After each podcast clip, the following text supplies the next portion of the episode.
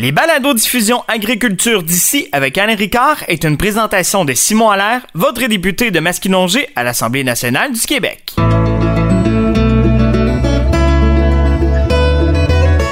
Votre agriculture d'ici, dans la MRC de Masquinongé avec Alain Ricard, je reçois Christine Bergeron, qui est agronome attitrée euh, au centre Lanaudière, c'est bien ça? Actuellement, là, je suis euh, représentante euh, dans le secteur maraîcher pour Agrocentre Lanaudière situé à Saint-Thomas-de-Joliette. Tu couvres aussi la, MRC de Masquinongé? Oui, on couvre là, un, très bon territoire, là, tout ce qui est MRC de Masquinongé jusqu'à Oka. Peux-tu me parler de ton parcours? Tu es agronome, tu es relativement jeune encore. Alors, euh, tu viens d'où et c'est parti de où ce goût-là pour l'agriculture? Mes parents ont une production laitière, donc euh, principalement là, depuis mon enfance, euh, je baigne dans le milieu agricole. Puis je me suis impliquée aussi beaucoup là, dans une ferme maraîchère dès mon très jeune âge. Là, euh, environ vers l'âge de 12-13 ans, j'ai commencé à travailler tous les étés à l'extérieur. Donc c'est un peu de là qu'est partie ma passion pour l'agriculture, mais aussi plus spécifiquement pour la culture maraîchère. Donc, euh, j'ai décidé d'aller faire mon baccalauréat à l'Université Laval en agronomie. Euh, j'ai terminé là, en 2020, donc euh, l'année ah, dernière. C'est tout récent. Oui, exactement. Puis dès ma sortie là, de l'université, j'ai commencé comme représentante dans le domaine horticole pour AgroCentre. Mais tu es originaire de la région, toi? Exactement. Je viens de Saint-Angèle-de-Prémont. OK. Peux-tu nous dresser un petit portrait un peu de la MRC côté horticulture, parce que tu t'occupes principalement de cette culture-là? Notre plus grande force, je dirais, là, dans la MRC, c'est tout ce qui a trait aux petits fruits, que ce soit les fraises, les framboises, les bleuets, puis les camerises qui sont de plus en plus euh, populaires. Euh, c'est la principale production là, qui va avoir lieu euh, dans la MRC de Masquinongé. Par contre, on retrouve aussi là, des cultures de carottes, de betteraves, d'asperges, de maïs sucré. de bons producteurs de pommes de terre et certaines productions là, de courges. Il y a à peu près combien de producteurs horticoles dans, dans la MRC de Masquinongé? J'ai regardé récemment les statistiques euh, au ministère, puis euh, les données dataient de 2006, donc c'était quand même euh, des données assez anciennes, mais je dirais là, qu'on peut compter peut-être une cinquantaine de producteurs. En horticulture? Oui, exactement. L'horticulture, qu'est-ce qui différencie des grandes cultures ou des productions laitières ou porcines? C'est quoi les grands enjeux des horticulteurs? Les enjeux sont nombreux. Euh, en maraîcher, on peut penser euh, à la mise en marché qui est complètement différente euh, des producteurs de grandes cultures ou encore des producteurs laitiers. souvent, quand on pense aux producteurs laitiers, leur lait est déjà vendu à la fédération, donc on a une paye assurément à tous les deux semaines tandis que les producteurs maraîchers vont devoir travailler et effectuer eux-mêmes euh, leur mise en marché, donc déterminer les prix, trouver les acheteurs, euh, aussi euh, gérer l'exportation. ça l'amène beaucoup de défis aussi là, au niveau de la fertilisation, puis des produits qui vont être appliqués, parce qu'il faut prendre en considération toute la réglementation américaine aussi. Ah, parce qu'il y a des produits exportés à l'extérieur du Canada. Hein. Oui, exactement le Québec est quand même un bon exportateur là, euh, de crucifères, par exemple, euh, aux États-Unis ou de plusieurs autres légumes aussi. Puis ce sont des produits qui sont assez spécifiques en horticulture.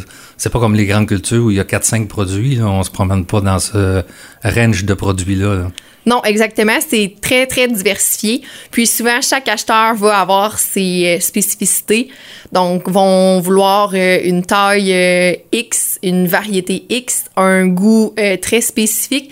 Donc, c'est très exigeant là, pour les producteurs de devoir rencontrer tous les critères exigés par les acheteurs. Ça, on parle surtout des producteurs qui font ce qu'on appelle du gros, de l'exportation, puis euh, vendent dans des chaînes d'épicerie. Mais il y a plusieurs producteurs horticoles qui vendent à la ferme aussi ou qui vendent dans les marchés publics. Oui, exactement. Ça, c'est une autre dynamique. Là. Oui, mais le, euh, le défi reste le même parce qu'ils doivent quand même... Euh, Trouver des acheteurs puis exactement. assurer les mises à marché. On peut vendre leur salade, pourquoi leurs produits seraient mieux que ceux du kiosque d'à côté ou trouver des plus-values. Euh, mais c'est sûr que c'est un défi aussi là, de devoir euh, préparer les paniers à chaque semaine ou euh, d'aller porter les paniers à la maison parce qu'on en voit de plus en plus des gens qui vont livrer des paniers de légumes directement à la maison.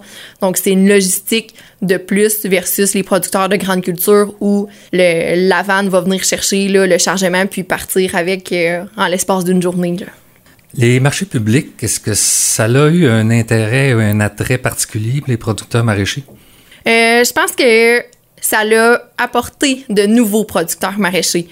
Donc, il y a plusieurs nouveaux producteurs qui ont décidé de se lancer en agriculture suite euh, à l'augmentation des marchés publics, euh, à cultiver des petites superficies, euh, puis à vendre là, directement au marché leur production. Ce qu'on appelle les marchés de proximité. Oui, exactement. Donc, je dirais que c'est plus des nouveaux producteurs que les producteurs qui sont habitués à une mise en marché un peu plus en gros, qui sont un peu moins intéressés là, à la logistique associée au marché public. Ça doit être une bonne voie pour la jeune relève qui veut se partir en agriculture, d'aller en horticulture de proximité, par exemple? Oui, exactement. C'est sûr que c'est beaucoup plus facile de partir son entreprise dans le domaine maraîcher versus dans le domaine euh, de la production laitière. Ayant pas de quota de production à acheter, c'est beaucoup plus facile pour un jeune euh, d'acheter un une petite parcelle de terre puis de cultiver euh, ses légumes plus facilement. C'est plus facile de démarrer dans le, le, secteur maraîcher versus dans le secteur laitier ou de grande culture où les machineries sont plus imposantes, plus dispendieuses, puis les quotas de production là, peuvent être aussi... Euh, c'est très onéreux. Oui, donc très limitatif là, pour la relève. Côté maraîcher, on parle beaucoup de main-d'œuvre. Ça prend de l'huile de bras pour récolter ces légumes-là, qui, à 80% du temps, se récolte manuellement. Le défi de la main-d'œuvre en culture maraîchère, ça ressemble à quoi? C'est un des plus gros défis euh, que les producteurs ont à relever, puis c'est un défi qui se répète année après année parce que c'est toujours des incertitudes, euh, surtout avec euh, les circonstances actuelles, avec le COVID, les producteurs ont dû souvent là, euh, faire avec beaucoup moins de main-d'œuvre, euh, ce qui a causé des fois des diminutions de production parce que euh, le producteur pouvait pas faire les mêmes superficies puisqu'il n'y avait pas la main-d'œuvre étrangère nécessaire pour récolter les légumes. Donc, ça a apporté plusieurs réflexions. Il y en a beaucoup qui essaient d'automatiser la récolte, de trouver d'autres avenues parce qu'on sait que c'est de plus en plus difficile d'avoir des travailleurs étrangers. Puis souvent, c'est aussi beaucoup de gestion associé à tout ce qui est la main-d'œuvre, le logement, euh, la nourriture. Donc, euh, c'est un défi là, euh, perpétuel au fil des années. Mais la main-d'œuvre locale est de plus en plus rare. Oui, de plus en plus rare. souvent, on voit vraiment des travailleurs étrangers qui viennent année après année, qui commencent à parler plus le français, qui prennent des responsabilités sur les fermes pour pouvoir aider le producteur à, à avoir un petit peu plus de temps libre puis à être moins euh, sur la ferme parce qu'on sait que c'est souvent des, des productions là, qui sont 7 euh, jours sur 7, donc les producteurs ont très peu de repos. Donc, au fil des années, ils essaient de former un petit peu mieux là, les travailleurs étrangers pour avoir plus de temps euh, de repos, de qualité de vie. Pour déléguer un petit peu, là. Oui, exactement. Fait qu'ils vont déléguer principalement là, à des travailleurs étrangers et non pas à des gens là, qui, qui, vivent au Québec parce que souvent, on a peu de personnes qui veulent euh, s'impliquer ou travailler dans le domaine. Ben, il y a quelques années, il y avait les étudiants l'été, mais on dirait que les saisons ont rallongé tant au printemps qu'à l'automne. Ce qui fait que les écoles terminent à la fin juin, ils recommencent à la fin d'août. Les récoltes à la fin d'août, c'est pas terminé. Alors, on, perd notre main-d'œuvre étudiante. Ça prend de la main-d'œuvre stable pour toute la saison. Oui, exactement. Donc, euh, c'est ça qui est le fun avec les travailleurs étrangers, c'est que les producteurs sont assurés d'avoir leurs travailleurs du début avril jusqu'à la fin octobre, novembre, même parfois, il y en a qui restent euh, selon leurs besoins. En fait, là, ils vont euh, planifier les départs en conséquence. C'est ça, les cycles de production sont de plus en plus longs. Avant, on pense à la Saint-Jean-Baptiste pour l'arrivée des fraises, mais maintenant, c'est pas rare qu'à la mi-mai, on voit déjà là, des producteurs qui ont des fraises de prêtes à mettre en marché. Donc, euh, puis on va en produire aussi jusqu'à l'automne. Ben, les fraises d'automne, euh, ça dure longtemps. Hein? Exactement. Fait que jusqu'au euh, moins là, à la mi-octobre, on peut avoir là, des récoltes de fraises. Donc, ça prend de la main-d'œuvre pour les récolter. Même le maïs sucré, avant, avant je vous parle d'il y a 30 quelques années, à, la fête du travail, on arrêtait ça. Là. Là, ça va jusqu'à la deuxième, troisième gelée du mois d'octobre. Exactement. Donc, les saisons s'allongent. on développe de nouvelles variétés au fil des années, des nouvelles stratégies pour essayer d'étirer le plus possible euh, les récoltes, ce qui permet aussi là, aux producteurs d'aller chercher un meilleur revenu tout au long de l'année. En parlant de revenus, les agriculteurs sont-ils riches? On se fait poser souvent la question. En tout cas, il y en a qui ont des idées préconçues là-dessus peut-être. C'est quoi ton opinion là-dessus?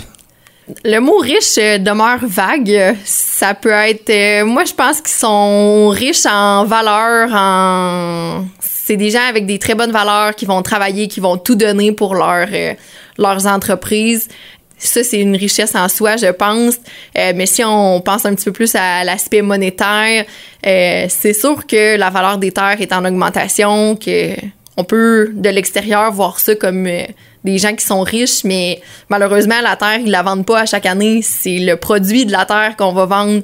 Puis parfois, le prix est pas conséquent en fonction des intrants.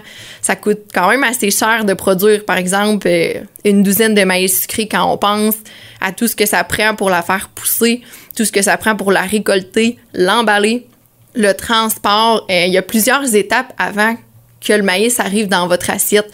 Donc, c'est sûr que le coût de ça est quand même euh, très élevé. Puis, au final, euh, il reste pas grand-chose dans les poches du producteur là, euh, versus ce qu'on pourrait penser parce que le processus a été long puis les dépenses ont été faites avant de vendre le produit. Puis encore là, la mise en marché demeure un gros défi. Puis euh, si on a une gelée, disons, un petit peu trop hâtive, puis que les variétés étaient pas prêtes à récolter, ben là, on vient de perdre notre revenu, là. Ouais, c'est une perte nette. là. Une perte nette. Donc, euh, sont riches en valeur, mais niveau euh, bénéfice net à chaque année, c'est pas. euh, Puis ça peut être variable d'une année à l'autre aussi. c'est très variable d'une année à l'autre. Euh, si on pense à la pomme de terre, c'est un marché où le prix fluctue grandement, les crucifères aussi. Donc, c'est pas un revenu assuré à chaque année. Ça va être en fonction de la de l'offre, de la demande, le prix du marché. Le prix peut varier tellement en l'espace de deux, trois semaines que si on vend un petit peu plus tôt en saison, on peut aller chercher un meilleur prix, puis au final faire euh, la moitié, moins de bénéfices si on le vend deux semaines plus tard. C'est vraiment un jeu, des fois, là, euh, qui est difficile à, maîtriser. Comment est défini le prix justement du marché? Euh, tu parles de l'offre et de la demande, mais le matin, là, quand on a un, un voyage de maïs à vendre ou un voyage de céleri à vendre, qu'est-ce que le producteur fait? Souvent, c'est des contrats aussi qui vont être bookés à l'avance. Euh, donc, dès le début, là, euh, dans l'hiver, où euh, il y a des contrats de production qui sont établis avec les acheteurs pour telle quantité, tel prix.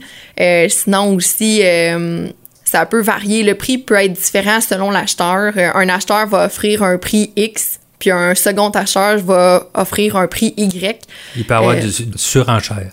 Oui, exactement. Puis des fois, ça peut être des, des surenchères à la base. Si tous les acheteurs décident de mettre les prix un petit peu plus bas puis de pas vouloir donner un prix supérieur, mais là, le producteur, il a le choix entre deux offres qui sont euh, assez basses. Là, donc, il faut qu'il choisisse un peu entre les deux. Là. Il n'y a pas le choix de ne pas en choisir un, parce que sans ça, il va perdre sa récolte, parce que c'est quand même des produits périssables.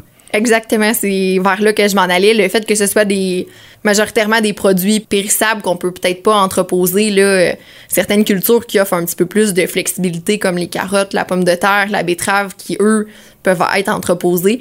Mais quand on pense par exemple au maïs sucré ou aux petits fruits, euh, ça doit être vendu là euh, directement après la récolte. Donc le prix est assez limitatif. Là. Le producteur n'a pas vraiment le choix des fois de, aller avec le prix qu'on y offre. Tu fais beaucoup de visites de ferme, alors tu rencontres beaucoup de producteurs et productrices. Parle-moi donc des femmes en agriculture en 2021. Euh, je dirais qu'on est de plus en plus impliqués là, depuis euh, les dernières années. On voit que les femmes sont plus impliquées autant au niveau de la formation. Donc, quand je pense là, à mon parcours en agronomie, on était plusieurs femmes impliquées versus si on pense là, dans les années euh, 2000 où c'était majoritairement euh, des hommes. Maintenant, on, on est plus autour du 50-50. Puis c'est un phénomène qu'on retrouve aussi sur les fermes. Euh, on a beaucoup de producteurs qui sont copropriétaires avec leurs femmes où la femme va beaucoup s'impliquer, surtout en agriculture, là, au niveau euh, maraîchère, avec tout ce qui est la mise en marché, la facturation, euh, la gestion des travailleurs étrangers, tout un peu l'aspect administratif en arrière. Souvent, ça peut être la femme qui va s'en occuper, puis euh, va aller aider ensuite l'homme un petit peu plus au champ. Fait que c'est vraiment complémentaire. La euh, relation publique aussi. oui, exactement. Là, quand on pense aussi au marché public, ces choses-là, euh, souvent, ça va être les femmes là, qui vont être euh, préposées euh, à ce domaine. aller se pointer au marché pour aller recruter des acheteurs. Exactement. Dans les défis des producteurs horticoles, si on compare avec les producteurs de grande culture, au champ, c'est quoi la grosse différence? On a parlé tantôt des produits spécifiques, des herbicides, euh, mais au champ, le comportement du producteur au champ, c'est quoi? Je dirais que les producteurs maraîchers doivent porter une attention particulière euh, à leur culture. Euh, quand on pense aux producteurs de grande culture où on va implanter le maïs, on va retourner le voir une fois ou deux dans l'été pour faire les applications là, de pesticides, d'herbicides. Puis quand on va revenir ensuite à la fin là, pour voir de quoi ont l'air nos épis, notre rendement va avoir l'air de quoi. Versus dans le maraîcher, c'est un suivi qu'on doit faire à chaque semaine. On doit aller voir est-ce qu'il y a des insectes, est-ce qu'il y a des maladies, la maturité a l'air de quoi, est-ce que ma récolte est bonne, est-ce que ma levée est bonne, est-ce que j'ai de la mortalité? Parce que c'est pas long que dans certaines cultures, quand un insecte entre dans le champ, deux jours plus tard, on a de la moitié des plants qui sont morts. Donc, on vient de perdre la moitié de la récolte. C'est des choses qu'on voit beaucoup moins en grande culture où c'est assez cyclique. Il y a moins de suivi à faire au champ en grande culture. Après ça, on pense à tout ce qui est associé à l'irrigation. Euh, il n'y a pas d'irrigation à faire dans les champs de maïs, grains ou de soya mais la majorité des cultures maraîchères sont irriguées, donc c'est une gestion de plus à faire à chaque semaine. Donc c'est vraiment deux mondes différents, deux gestions différentes, mais ça demande beaucoup d'implication de la part du producteur, puis un excellent suivi au champ pour être capable d'aller chercher du profit puis une belle production à la fin. En fait, on pourrait presque comparer ça à un producteur laitier ou un producteur euh, de porc. Il faut qu'il aille voir ses animaux à chaque jour, sinon euh, ça ira pas bien. C'est ça, exactement. Il faut que le suivi se fasse parce que c'est facile de perdre le contrôle. De Exactement. Puis quand on l'échappe, ben souvent c'est pas possible de revenir en arrière. Puis là, euh, on l'a échappé. En parlant de perte de contrôle, les cultures biologiques, ça, quand on perd le contrôle, ça va vraiment pas bien. Euh, parle-moi un petit peu des différences entre les deux. Pourquoi les, produits biologiques sont plus chers par rapport aux produits euh, de culture normale qu'on pourrait entendre? Même si ça coûte en théorie moins cher parce qu'on met pas de pesticides, on met pas d'insecticides, on met pas d'engrais. Explique à nos auditeurs c'est quoi la différence fondamentale.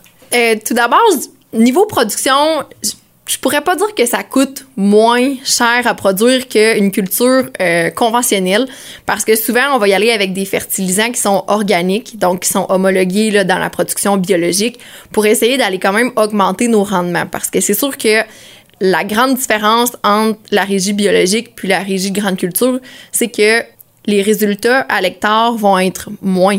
Euh, en régie biologique, on peut pas produire aussi intensément puis avoir des résultats aussi grands sur un même espace qu'en conventionnel. Donc, les résultats sont moins, la production est moindre. Donc là, c'est ce qui justifie aussi un prix plus élevé pour essayer d'avoir un résultat comparable aux productions euh, conventionnelles. Mais euh, c'est un, il y en a de plus en plus des producteurs euh, biologiques. On fait de plus en plus d'essais au champ, des tests pour de la fertilisation à partir de plantes. Puis c'est un domaine qui gagne en popularité d'année en année, surtout là en ce qui concerne la production de paniers bio ou encore les les producteurs qui vont se lancer en grand dans le biologique. Il y en a vraiment de plus en plus. Puis, euh, au fil des années, chaque producteur va gagner en, confiance, en expérience. Puis, souvent, c'est facile d'avoir le contrôle. Euh, ils vont prendre leur habitude, puis ils vont mettre de l'énergie, faire des efforts, des, tests. Puis, au final, euh, ça va quand même bien. Mais on s'improvise pas producteur maraîcher ou même de grande culture biologique. Ça prend quand même quelques années pour être certifié biologique et ça prend une expertise qui va avec. Oui, exactement. Donc, ça prend trois ans euh, avant d'avoir la certification euh, biologique. Pendant trois ans, ça veut dire qu'il faut qu'ils cultivent comme s'ils étaient biologiques. Là. Oui, exactement. Puis c'est après les trois années qu'ils vont avoir leur certification. Donc, pendant trois ans, ils ont une diminution de revenus garantie. Là. Oui, c'est sûr que euh, il y a trois années d'adaptation, mais ça leur permet aussi là, de prendre de l'expérience, de voir quels sont les travaux au champ à faire, comment bien, euh, synchroniser les besoins de la plante avec euh, leur méthode euh, disponible dans le biologique, puis de, de prendre de l'expérience quand la vraie certification va avoir lieu. Là, il y a moins de chimique, mais il y a plus de mécanique cependant en biologique. Oui, exactement. Donc, ça aussi, ça va demander un travail supplémentaire. Donc, c'est un suivi qui doit être fait assez rigoureusement parce que euh, si les mauvaises herbes sont rendues à un stade trop avancé, ils vont être difficiles à aller toucher. Par cerclage, on parle? Oui, exactement. Donc, euh, avec le cerclage, c'est un petit peu plus difficile d'aller chercher euh, les mauvaises herbes des fois qui sont un petit peu plus grandes. Puis, on a aussi le défi de faire attention à notre plante. Donc, on a une certaine zone qu'on peut pas aller toucher. Sinon, on va, on va détruire notre culture. Donc, on a toujours une certaine bande qui est impossible euh, à aller toucher euh, avec le cercleur. Alors, il faut vivre avec. Oui, exactement. C'est un apprentissage à faire en tant que producteur. Des fois, il faut se dire, ben, gars, si je suis en résidu biologique, c'est normal, il va y avoir certaines mauvaises herbes, mais on vit avec. Alors, euh, pour conclure, je te remercie beaucoup de toutes les informations que tu nous as transmises. J'espère que ça va avoir été utile pour nos auditeurs. C'était Christine Bergeron, qui est euh, agronome à l'agrocentre Lanaudière, qui est originaire de la région, qui nous rendait visite.